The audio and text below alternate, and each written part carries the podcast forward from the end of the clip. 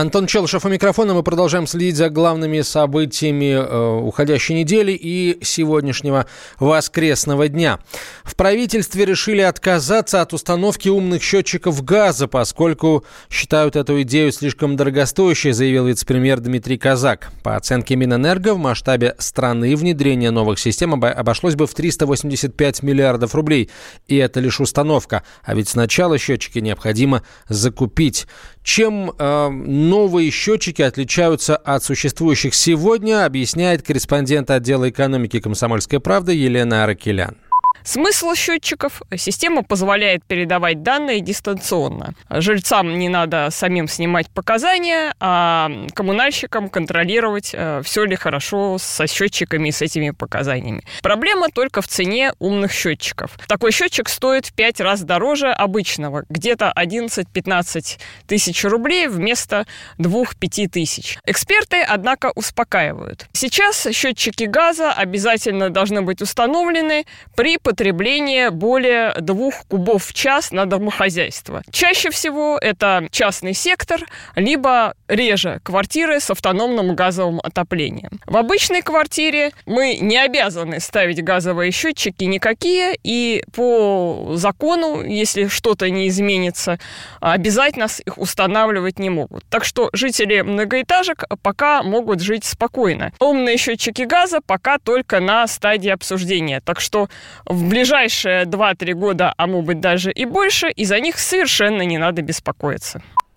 Тратить деньги на умные счетчики – плохая идея, согласен директор Фонда энергетического развития Сергей Пикин. Мне кажется, вот эти деньги лучше потратить на то, чтобы усилить темпы по газификации регионов. Газификацию за 10 лет можно пройти гораздо быстрее. А по большому счету, вот эти умные счетчики для газа, для населения во многом не нужны. Потому что если мы берем стандартную квартиру, там по нормативу все рассчитываются. Либо если берем частный дом, то он уже и сам и так работает по счетчикам, потому что это требование при присоединении этого дома к газовой сети. На этой неделе стало известно о том, что Ford прекращают продажу легковушек в России. Это уже подтвердил вице-премьер Дмитрий Казак. Сейчас на заводах компании в Набережных Челнах и Всеволожске, среди прочих, выпускают модели Focus, Mondeo и Fiesta. Эти производственные линии закроют. Останется лишь завод в Елабуге, где производится модель Ford Transit.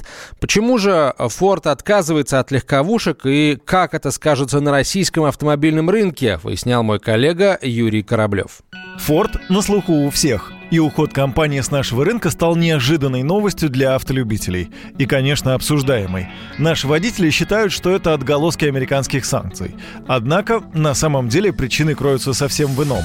Машины просто плохо продаются, говорит главный редактор журнала «За рулем» Максим Кадаков. Форд не справился с нашим рынком в ситуации, когда у материнской компании большие проблемы на мировом рынке, то сомнительные активы, естественно, в таких случаях отрезают. Активы Форда в России, несмотря на то, что это очень серьезные предприятия, ситуация далеко не радужная. При мощности сборочных производств около 300 тысяч автомобилей в прошлом году было собрано около 50 тысяч автомобилей, то есть Форд использует свои российские мощности на одну шестую часть.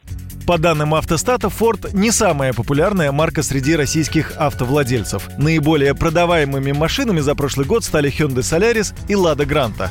А вот рынок легковушек у Форда давно отвоевали корейцы, считает автоэксперт Андрей Ломанов. То, что у нас корейские автомобили сегодня, ну, в общем-то, в лидерах, это совершенно очевидно. Вполне вероятно, что поэтому а, Ford и уходит, по крайней мере, слегка в им направлении, а, потому что конкурировать здесь уже а, становится невозможно, очень сложно. И, видимо, в Форде просчитали эффективность дальнейших затрат на продвижение своей продукции в России и поняли, что просто сейчас в этом нет никакого смысла.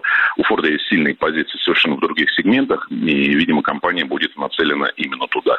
Это не первый случай, когда крупные автоконцерны уходят уходили с российского рынка. Так, в 2015-м General Motors перестал продавать внутри страны массовые модели Chevrolet и все машины бренда Opel. Тогда катастрофы для владельцев этих автомобилей не было. Так и сейчас. По мнению автоэксперта Игоря Маржаретта, тем, кто уже ездит на Форде, волноваться не стоит. Запчасти на рынке точно останутся. По опыту ухода из России компании General Motors, даже когда General Motors в 2015 году из России ушел, все гарантийные обязательства по поводу проданных автомобилей сохранялись и сохраняются. Все сервисные станции продолжали работать, все поставки запчастей не прекращались и не прекратятся. То есть никаких жалоб, например, со стороны владельцев автомобилей Opel, которые продавали в России довольно долго, не поступало. В свою очередь, когда уходил General Motors, дилеры получили компенсацию, потому что они вложились в этот бизнес, а бизнес вложился, что называется. И, между прочим, работники завода в Санкт-Петербурге, когда его закрывали, получили по 6 окладов, и плюс очень активно работала тогда администрация региона, то есть все были трудоустроены. Также вполне вероятно, что остаток машин Ford будет распродаваться по меньшим ценам, считает автоэксперт Максим Кадаков. Если они не продают автомобили российской сборки, то что они смогут продать импортного? Ведь импортные автомобили будут еще дороже. Те машины, которые сейчас будут определенный период допродаваться, как это было в случае, например, с недорогими «Шевроле» и «Сопелями», когда GM уходил с рынка, то ситуация тут может быть разная. Либо они будут допродаваться по тем ценам, которые есть, либо если они окажутся невостребованными, значит на них будут, возможно, большие скидки. Пока говорить об окончательном уходе компании из России рано. Но судя по тому, что спустя 4 года Opel возвращается на наш рынок, есть вероятность, что и с Фордом мы попрощаемся не навсегда. Юрий Кораблев, радио «Комсомольская правда». Темы дня. А Виктор Ишаев а, будет отбывать домашний арест в своей московской квартире вместе с женой. Это еще одно громкое дело а, уходящей недели. В Москве задержали экс-губернатора Хабаровского края, бывшего полпреда президента на Дальнем Востоке Виктора Ишаева. Все в рамках уголовного дела о злоупотреблениях в лесной отрасли. По крайней мере, так говорили сразу после задержания. А, арест Ишаева – это уже второй эпизод в этом деле. Ранее мы рассказывали, что обыски проходят э, в здании правительства Хабаровского края. По версии следствия, махинации с лесом в Хабаровском крае привели э, к 10-миллиардным э, потерям. Возбуждено уголовное дело, в рамках которого и проводятся следственные действия с экс-губернатором. Кроме самого Ишаева, по данным РБК, задержан его сын Дмитрий, глава представительства Роснефти в Хабаровском крае Геннадий Кондратов и доверенное лицо Большое Шаева зампред правительства Хабаровского края Владимир Хлапов.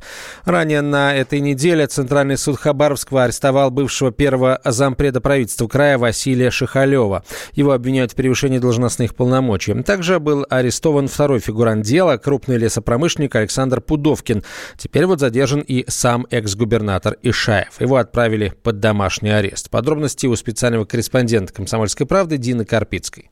Что касается квартиры, то это, скорее всего, наше предположение. Квартира на Кутузовском проспекте, она довольно давно. И там бывший губернатор и бывший полпред проживают в настоящее время со своей женой. Посещать его могут все члены его семьи, а у него их немало, это двое детей, сын Дмитрий, дочь Юлия. Единственное ограничение, которое наложили на Ишаева, это запрет прогулок. Адвокат его просил отдельно, чтобы ему разрешили гулять не меньше трех часов в день. Он сейчас ну, уже в возрасте, ему за 70. Но суд не пошел ни на какие уступки. Ему запретили полностью выходить из квартиры. Я поинтересовалась состоянием здоровья бывшего губернатора, потому что были слухи, что у него серьезное заболевание. Но, как мне заявил адвокат, у него проблемы с сердцем. И он перенес операцию на сердце не так давно. Так что, скорее всего, его будут посещать его врачи и врачи. Ишаев с 2009 по 2013 год э, был полномочным представителем президента в Дальневосточном федеральном округе, а затем и министром по делам Дальнего Востока в правительстве в 2012-2013 годах. Сейчас все политическое сообщество и эксперты в один голос заявляют, задержание Ишаева – это сенсация. Сенсация, связанная именно с масштабом фигуры. Э, с лучшей стороны Ишаева знал и бывший премьер-министр России Сергей Степашин. В интервью «Комсомольской правде» он назвал задержание Ишаева неожиданным.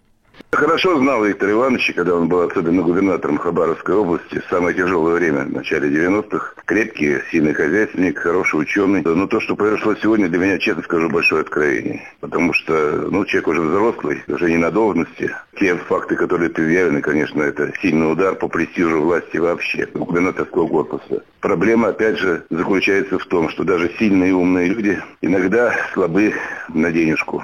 Это плохо. Однако задержание Ишаева есть проявление системной борьбы с коррупцией и ошибкой никоим образом не является, уверен директор Центра политической информации Алексей Мухин Связано это системной, методичной борьбой с коррупцией. Никакого ажиотажа здесь не должно быть по той простой причине, что маховик репрессий в хорошем смысле этого слова наконец заработал. И теперь ни один из коррупционеров не может чувствовать себя комфортно и в безопасности. Это радует. За этим, я думаю, безусловно, последует дальнейшее задержание. Дело в том, что незаконная вырубка лесов, в которой, собственно, обвиняется Виктор Ишаев, это дело масштабное. Многие регионы задействованы в этом. И мне почему-то кажется, что вопросы к ряду губернаторов возникнут в этой связи у правоохранительных органов и следствия.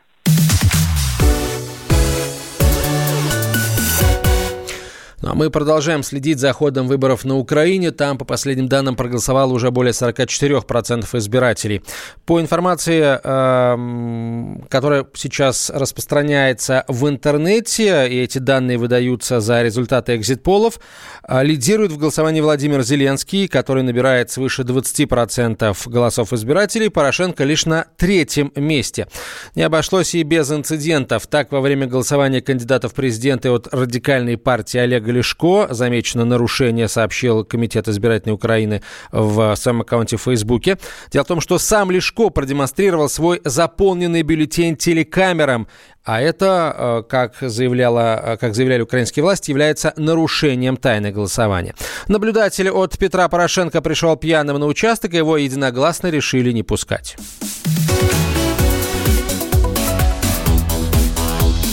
Темы дня. Адвокат! Адвокат! Спокойно, спокойно. Народного адвоката Леонида Альшанского хватит на всех. Юридические консультации в прямом эфире. Слушайте и звоните по субботам с 16 часов по московскому времени.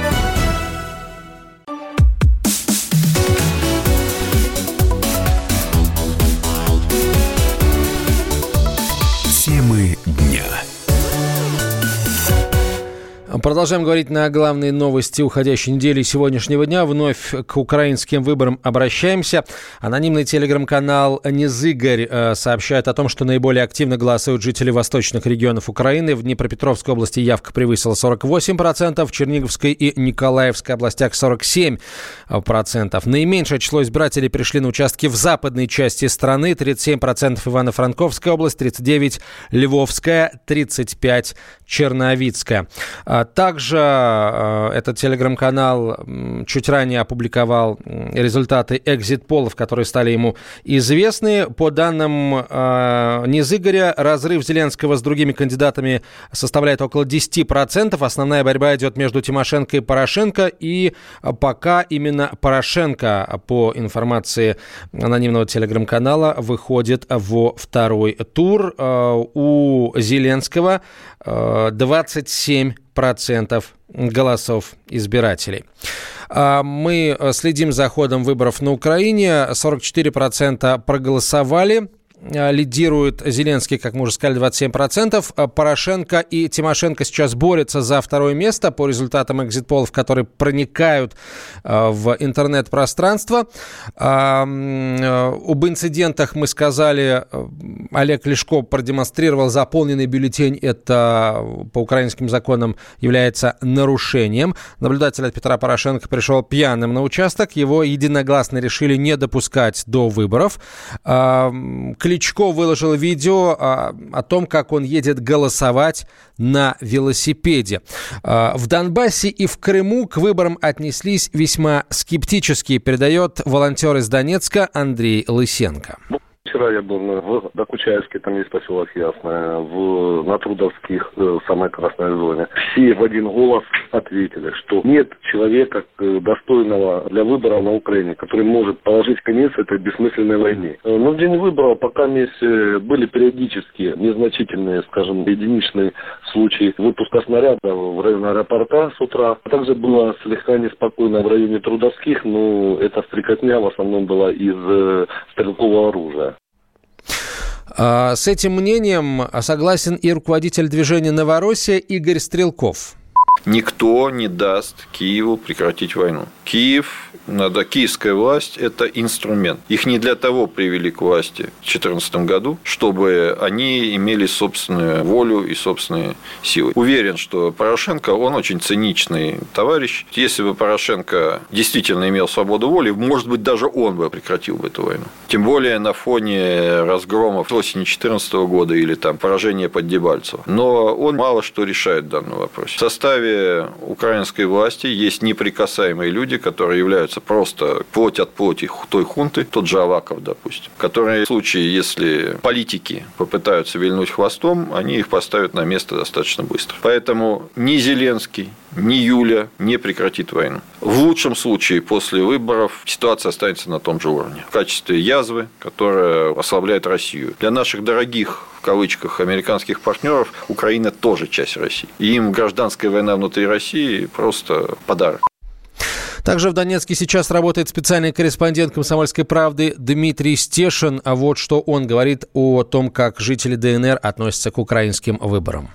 В самом Донецке было принято политическое решение никак не отмечать в кавычках выборы на Украине, потому что планировался митинг, а планировался там концерт большой местных российских артистов. Все отменили. Вот как будто вот Украины нет. Любой может выехать через КПП на сопредельные территории. К тому же отменили пропуска на выезд. Раньше были ограничены там каким-то временем работы, кажется, три месяца. Теперь они бессрочны. То есть, ну, захотел и уехал. И проголосовал сколько угодно. Но, судя по настроению людей, которые здесь остались, ни у кого особого желания нет. В Крыму есть э, достаточное количество людей, у которых осталось украинское гражданство, однако они не спешат э, пересекать государственную границу Российской Федерации для того, чтобы проголосовать на территории Украины, рассказал депутат Госдумы от Севастополя Дмитрий Белик.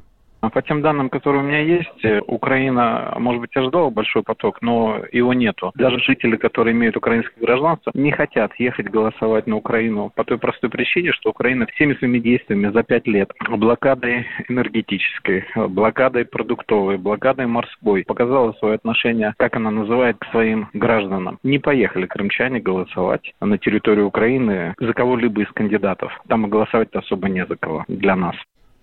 На, крымско, э, на российско-украинской границе на территории Крыма побывала корреспондент «Комсомольской правды» Крыма Анастасия Жукова. Вот что она увидела на КПП самом крупном пункте пропуска Джанкой ажиотажа в связи с выборами на Украине 31 марта не наблюдается. Водители автобусов, которые доставляют людей до границы, говорят, что желающих отдать свой голос за украинскую власть не слишком много, и в основном такие граждане выезжали в Незалежную накануне, в субботу. Корреспондент КП встретил пока на границе только одну семью, которая отправлялась на выборы, но они оказались гражданами Украины, которые временно находились на полуострове. Анастасия Жукова, Комсомольская правда, Крым. Продолжаем следить за ходом голосования на украинских э, выборах. Э, последняя информация, которая есть э, к этому часу. Следующая. Украинская полиция зафиксировала 649 сообщений о нарушениях в ходе голосования. Штаб э, Зеленского заявляет о том, что нарушений порядка полутора тысяч. Э, начали голосовать э, граждане Украины, проживающие на территории США. Была недавно цифра озвучена о явке граждан Украины, которые голосуют в Австралии. Цифра невысокая, всего 7,5%. Э, член избирательной комиссии в Подольске Одесской области отстранена от выполнения своих обязанностей в связи с тем, что употребляла алкоголь прямо на рабочем месте, сообщает ТАСС. Уполномоченная Верховной Рады по правам человека Людмила Денисова сообщила о том, что к ней обратилось порядка 100 граждан о нарушении, заявлениями о нарушении их избирательных прав.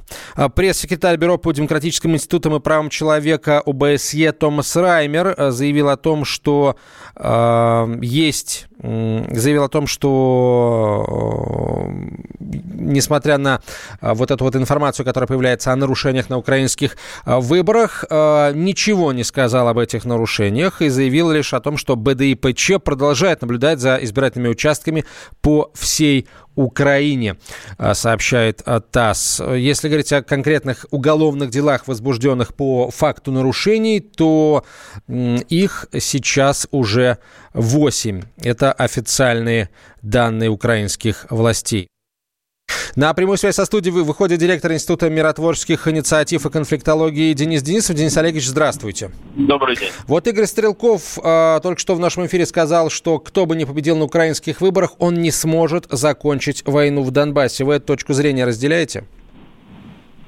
Ну, э, я не, не совсем понимаю, зачем мне надо разделять точку зрения такого одиозного деятеля, но вместе с тем... Ну, давайте о точке зрения, да, а не о деятеле, да. Всех, из всех э, э, трех претендентов реальных на, э, на президентскую должность на Украине, э, ни у одного из них нет реального плана, который можно было бы сказать, что он может э, там, в краткосрочной перспективе урегулировать конфликт. Дело в том, что мы знаем из предвыборных программ кандидатов, что э, переформатирование нынешнего формата Минских соглашений э, выступает э, Юлия Тимошенко за это, но вместе с тем она предлагает совершенно нереальный в нынешних условиях план под названием «Будапешт плюс». Э, еще один кандидат, Владимир Зеленский, до конца, кажется, еще не понимает, о чем вообще идет речь в рамках э, и конфликта на Донбассе, и особенно путей его урегулирования. Ну а наиболее вероятный победитель этих выборов, а именно Петр Порошенко, как мы понимаем, на какие-либо политические шаги, которые бы позволили урегулировать конфликт, просто не готов и вряд ли их будет делать. А давайте уже это непосредственно к самому голосованию обратимся. Вот сейчас всякие разные цифры появляются в сети, выдаваемые за результаты экзит-полов. Там по одним данным а, Порошенко на втором месте, по другим Тимошенко, в том, что Зеленский первый, они сходятся ага. все. А как вы думаете, все-таки а, кто вместе с Зеленским выйдет во второй тур? Или, возможно, все-таки ситуация вообще все поменяется полностью, и Зеленский уйдет с первого места вот по ходу голосования сегодняшнего? Ну, на самом деле, мне кажется, на основании тех социологических исследований, которые публиковались в последнее время, и на основании э, статистических расчетов, что э, с небольшим перевесом, где-то там 2-3% э, на первом месте останется Зеленский, за ним выйдет Порошенко. Все-таки не надо сбрасывать и забывать о том, что именно у этого человека наибольший административный ресурс, и, насколько мы уже знаем, он очень активно применяется сегодня в ходе самого голосования. А если говорить о втором туре, то есть ли у Зеленского шансы на победу в нем, с вашей точки зрения? Мне кажется, шансы минимальные по целому ряду ключевых причин. У этого человека до сих пор нет общеукраинской э, партийной сети, на которую бы он мог опереться. У него по сравнению с Порошенко нет ресурсов для того, чтобы защитить свои результаты в случае необходимости через суды, а подобного рода действия точно будут, потому что уже сегодня положено этому начало, те нарушения, которые наблюдаются и фиксируются, будут рассматриваться судами. Ну и, естественно, о чем э, я уже говорил, это колоссальный административный ресурс, который играет на стороне Порошенко и который, по-видимому, и принесет ему э, победу, в том числе и во втором туре. Спасибо вам большое. На прямой связи со студией был директор Института миротворческих инициатив и конфликтологии Денис Олегович Денисов. Сейчас короткая реклама и выпуск новостей. Оставайтесь с нами.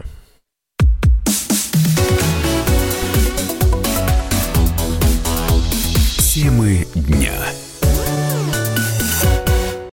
Значит, это тебя зовут Гаф? Меня. Не годится котенку иметь такое имя. А какое имя годится иметь котенку? Как назвать, чем кормить и с кем оставить во время отпуска? День открытых зверей на радио «Комсомольская правда». Каждую субботу 17.05 по Москве в эфире «Вот такая зверушка». Самая живая программа про братьев наших меньших. Советы ветеринара Ильи Середы. Не пропустите.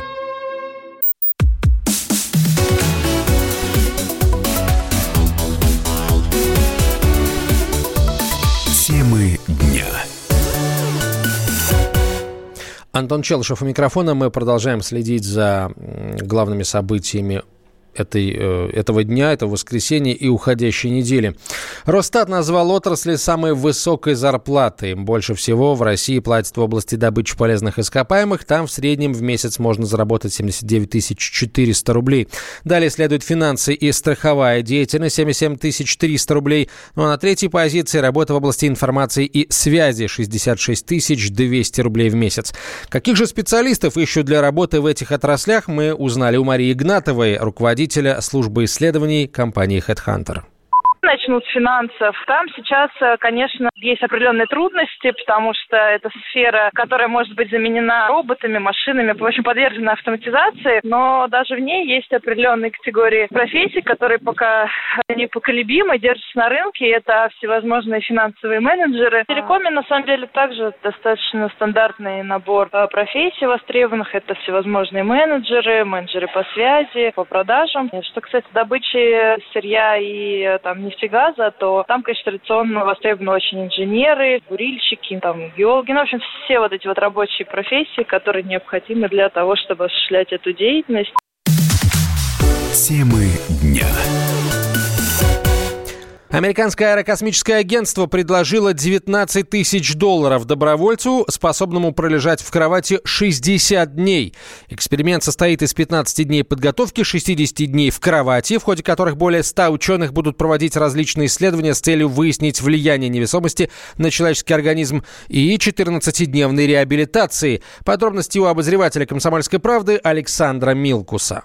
В принципе, ничего нового в предложении НАСА нет, разве что для кандидатов они выставили такое требование обязательное знание немецкого языка. Видимо, этот эксперимент будет все-таки проводиться на базе Европейского космического агентства, на базе его немецкого представительства, то есть немецкого космического агентства. В принципе, это называется сухая иммерсия, когда испытатель ложится в специально подготовленную кровать. Это не та кровать с ортопедическим матрасом, на которой мы спим. Обычно это кровать с таким водным матрасом, в котором человек в общем, испытывает такое чувство невесомости. Там нету жесткого каркаса, жесткой опоры под спину. В принципе, вот такое вот положение человека, оно во многом имитирует нахождение организма в невесомости. И вот таким вот образом проверяет влияние на организм как раз факторов космического полета. В э, Советском Союзе, в России такие эксперименты проводились. Самый продолжительный в 1973 году в Институте медико-биологических проблем 56 суток испытатели провели в ванне сухой иммерсии. Ну, можно сказать, в кровати. У нас недавно тоже проводились такие эксперименты. Трехдневные, пятидневные, 21-суточные. Наши испытатели тоже отбирались по конкурсу. Там были и космические инженеры, и люди, которые разрабатывают космическую технику. Естественно, участие в экспериментах всех платное, и я не думаю, что расценки сильно меньше.